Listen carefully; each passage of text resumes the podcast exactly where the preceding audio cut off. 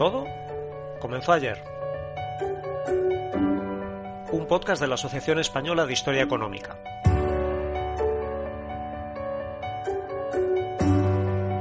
Hola, ¿cómo estáis? Soy Fernando Collantes de la Universidad de Oviedo y esto es Todo comenzó ayer, un programa para comprender nuestra economía y nuestra sociedad desde una perspectiva de largo plazo. Hoy nos acompañan Albert Carreras, que es catedrático de Historia e Instituciones Económicas en la Universidad Pompeu Fabra. ¿Qué tal, Albert? Muy bien, muy bien, gracias. Buenos días. Y Xavier Funel, que es profesor titular de esa misma área también en la Universidad Pompeu Fabra. Bienvenido, Xavier. Hola, buenos días. Gracias por invitarnos. Albert y Xavier cuentan con una larga trayectoria de trabajo en común en el campo de la historia económica, de la historia empresarial y que ha dado lugar, entre otras muchas publicaciones, a la compilación Estadísticas históricas de España, siglos XIX y XX, y el libro del que vamos a hablar hoy, entre el imperio y la globalización, una historia económica de la España contemporánea. Se trata de un libro que en su primera versión Albert y Xavier publicaron en 2004 y que desde entonces ha formado a toda una generación de alumnos y, también profesores, entre los que me incluyo. La editorial Palgrave acaba de publicar en inglés la versión más reciente de este libro, que cubre nuestra historia macroeconómica desde finales del siglo XVIII hasta bien entrado el XXI. Imagino que es muy difícil escribir un libro con una temática y un periodo tan amplios y vosotros optáis por hacerlo tomando como hilo conductor la posición relativa de España con respecto al resto de países de Europa Occidental. De hecho, creo recordar que en la primera edición del libro, eh, en la portada, eh, la portada era básicamente una gráfica, ¿verdad?, con la evolución de esta posición eh, relativa. No solo era la portada el de la primera edición, sino que había un punto de libro la editorial nos preparó un punto de libro que era con el, gráfico de la, de la, convergencia y divergencia de la economía española respecto a la de la Europa occidental. Y hemos mantenido esta voluntad porque nos parece que en buena medida somos de una generación donde nos estamos continuamente comparando con nuestro entorno europeo, que se ha convertido en el entorno, en el entorno supra, supraestatal eh, del que formamos parte, con lo cual es también una cierta voluntad de conciencia cuál es nuestra trayectoria respecto a este espacio más amplio eh, en, el que, en el que nos estamos moviendo y desempeñando. El, libro tiene alguna diferencia respecto en Palgrave respecto al que tenía en crítica, porque han pasado dos años y medio o tres. Ah, después, porque al ser para un público internacional y en una editorial inglesa son muy rigurosos con las dimensiones y hemos tenido que aligerar todos los capítulos pensando mucho en un público internacional y esto ha sido muy útil ¿eh? porque nos ha obligado a hacer resúmenes un poco más, más exigentes y después nos ha dado la oportunidad pues, de actualizar un poquito los datos. Hay un dato que me parece muy interesante y es eh, que en 2017, con un PIB per cápita que era más o menos un 90%, del nivel europeo occidental, estábamos en una posición relativa similar a la de 1787. ¿Hemos fracasado, Albert, a la hora de converger con la Europa avanzada? Eh, para nosotros, la pregunta que nos formulas es absolutamente esencial porque eh, nos, nos, permite aportar la riqueza de la visión histórico-económica de largo plazo. Nosotros venimos de una historia de éxito que es que desde 1960 la economía española en PIB per cápita ha convergido mucho respecto a la comunitaria. No ha convergido del todo, pero ha convergido mucho. Y esto ha generado una visión eh, en la que se tiende a situar que todo pasado fue peor, no mejor, sino fue peor. Y nosotros, con la visión que nos dan los datos históricos económicos, pues decimos que ha habido momentos del pasado en los que la posición española era, era muy notable y que no podemos, no podemos olvidarlo. damos también otros indicadores como los de desarrollo humano, índices de desarrollo humano, que son de convergencia completa y muy exitosa. Pero en términos económicos, el pasado nos da también algunas lecciones de las que podemos aprender porque lo que mostráis es que hay un largo periodo de divergencia que abarca eh, pues prácticamente todo el siglo XIX y los primeros años del siglo XX, en el que eh, explicáis que tras la pérdida del imperio, España eh, pasa a tener, cito textualmente, decís, una economía capitalista floreciente, pero no somos capaces de seguir el paso de nuestros vecinos más avanzados.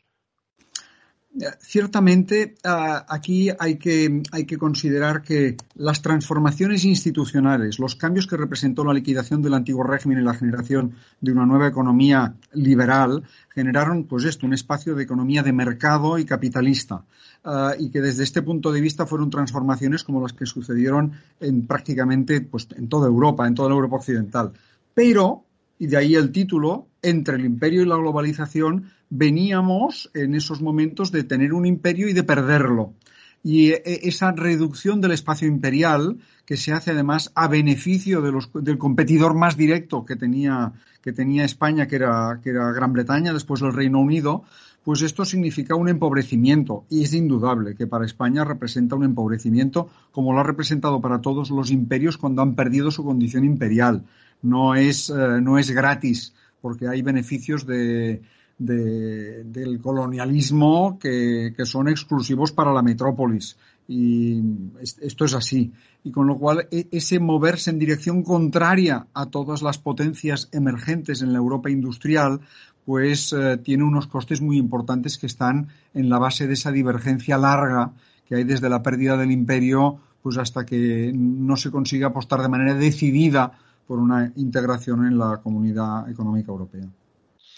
Y puestos a buscar el momento en el que nuestra tendencia empieza a cambiar y, empezamos a ser capaces de converger, eh, parecería que en los años 20 está empezando a alcanzarse ese punto de inflexión. Pasamos a crecer con más rapidez, eh, hay convergencia con la Europa más avanzada, pero este ciclo parece agotarse en los años 30 y ya antes de la guerra civil, ya antes del franquismo del que hablamos enseguida. Eh, ¿Qué balance hacéis, Xavier, de las políticas económicas adoptadas durante la Segunda República? Bien, efectivamente, en los años 20 la dinámica de la economía española es distinta hasta la, a, la conocida hasta ese momento. ¿no? El desencadenante fue la Primera Guerra Mundial, que provocó grandes cambios en la economía y también en la sociedad española, a pesar de que el país se mantuvo neutral. Eh, las transformaciones fueron de orden diverso, muy profundas. aunque no todas fueron positivas, es indudable que el país aceleró su modernización una modernización que mm, avanzaba con lentitud antes de 1914. Y bueno, la neutralidad de España en la guerra mundial rindió grandes beneficios para nuestra economía. Le permitió acortar em, en cierta medida la gran brecha que la separaba de la Europa avanzada. Esta es la historia de los años 20. Es cierto que esa prosperidad se desvanece con la crisis de 1929 y con el cambio de régimen político, la caída de la monarquía y la instauración de la, de la república. Ahí mm, pesaron decisivamente factores de carácter político y de carácter social que mediatizaron las políticas económicas aplicadas por los gobiernos de la República, particularmente los gobiernos de centro izquierda.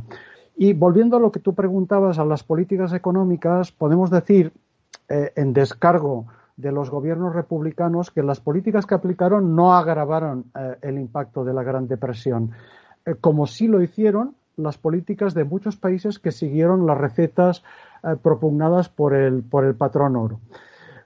ahora bien, es preciso añadir, y con eso acabamos, que algunas de las políticas económicas aplicadas por los gobiernos republicanos, como la reforma agraria, tuvieron efectos económicos claramente dañinos eh, al azuzar eh, la polarización eh, social. En este sentido, estas políticas no fueron acertadas. Y en realidad será bastante más tarde, decís hacia 1959, con el plan de estabilización ya durante el franquismo, cuando realmente se alcanza ese gran punto de inflexión a partir del cual tendemos más a converger que a divergir. Y, uno de vuestros argumentos relacionado con esto, y no solo en esta parte del libro, sino también en otras, es que la historia nos enseña que en España el éxito económico va ligado a políticas comerciales de apertura al exterior. Sí, sí, como dices, uno de nuestros, uno de nuestros argumentos o ideas fuerza que, atraviesa el libro Mm, es que la internacionalización es una clave explicativa fundamental del éxito económico de España en cada etapa histórica, del éxito o del fracaso económico.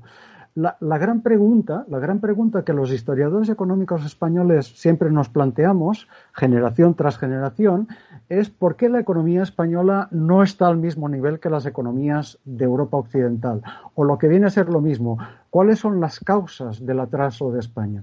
Bueno, nosotros en el libro defendemos que la respuesta a esta pregunta clave se halla eh, en distintos elementos, pero uno de ellos, esencial, es el grado de integración en la economía internacional y más, más particularmente de la integración en la economía europea occidental, lo que hoy constituye la, Unión Europea.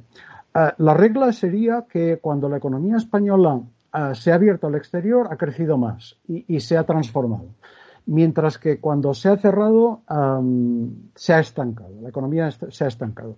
Es verdad, es verdad que, eh, como toda regla, esto tiene que matizarse, puedes encontrar alguna excepción, y eso lo hacemos en el libro, matizamos. Yendo a lo del 1959, eh, perdón, con el plan de estabilización, bueno, este eh, claramente fue un punto de inflexión porque veníamos de una situación extrema de cierre absoluto, la autarquía. El plan de estabilización dio paso a una apertura al exterior, que será una apertura progresiva y cautelosa, pero que significará, un cambio cualitativo, eh, eh, indudable, con respecto al periodo anterior. Un periodo que, como digo, está marcado por la autarquía y que, a la vez, por un prolongado estancamiento de nuestra economía. el otro gran cambio cualitativo en la internacionalización de la economía española es el que tendrá lugar en 1986 con la incorporación de España a la Comunidad Económica Europea. Aquí habría que añadir que si esa tendencia a la apertura al exterior ah, que hemos presenciado en los últimos seis decenios ha dado grandes frutos en términos de desarrollo económico, es porque España se ha abierto al mundo a través de Europa, a, través de Europa Occidental, lo que nos ha deparado una serie de ventajas de las que han carecido economías atrasadas de otras regiones del mundo. Hablemos de todos modos, para terminar, acerca de ese periodo más reciente en el que ya, tras la muerte de Franco y después tras la entrada en la Comunidad Económica Europea, España se compromete eh, inequívocamente con, la apertura al, exterior. Eh, y sin embargo es un periodo que retratáis como quizás no podía ser de otro modo, pues un periodo con sus luces y sus sombras. Entre las sombras habláis de, que somos muy vulnerables ante las crisis y me temo que esto que escribisteis antes de, la pandemia, pues estamos teniendo por desgracia un, nuevo ejemplo de, ello en, el último año. Y, también nos mostréis una sociedad que parece elegir ajustarse ante esas crisis de la manera, decís, más dolorosa que hay al ver el desempleo. ¿Por qué han venido siendo tan altas nuestras tasas de desempleo desde los años 70 hasta Mm, sí, ciertamente nuestras tasas de desempleo son altas vistas desde cualquier perspectiva comparativa que se quiera mirar. Ah, hay pocos países que tengan tasas formales de desempleo tan altas. Y esto ah, nos ha preocupado mucho en el libro ah, y, de hecho, todos los capítulos que hay desde 1975 hasta la actualidad tratan del tema y tratan de los intentos de reforma institucional del mercado de trabajo. Eh, la acción del Estado, que es tan importante en periodos anteriores por, a través del comercio exterior o a través de la fiscalidad, ahora pasa a ser fundamental para explicar lo que sucede con las altas tasas de desempleo, que son en parte elegidas y es, y es algo para lo que deberíamos ir colectivamente al, psiquiatra, eh, pero que son algo que también nace de la forma muy particular como se realizó la transición sindical. A veces no, hablamos del tema, pero hubo una transición sindical anterior a la transición política y se hizo en unas condiciones en que se mantuvieron muchos elementos del antiguo modelo corporativo de relaciones laborales y han generado eh, unos desajustes que son continuamente chocantes vistos desde fuera, porque eh, se acaba prefiriendo la seguridad de los que la tienen contra las capacidades de los que no están en el dentro del sistema. Y esto es, eh, para decirlo con la palabra de menos letras posible, es feo, es feo. Y eh, nos da un resultado como país eh, claramente mejorable. Albert Carreras, Xavier Tafunel, profesores de Historia e Instituciones Económicas en la Universidad Pompeu Fabra. Muchas gracias por acompañarnos en el programa de hoy. Gracias a ti. Gracias a ti. Y nosotros volveremos en 15 días. Contaremos entonces con José Miguel Martínez Carrión, eh, que es uno de nuestros mayores especialistas en la medición y el análisis del nivel de vida de las poblaciones. Porque también en lo que a bienestar se refiere, todo comenzó ayer.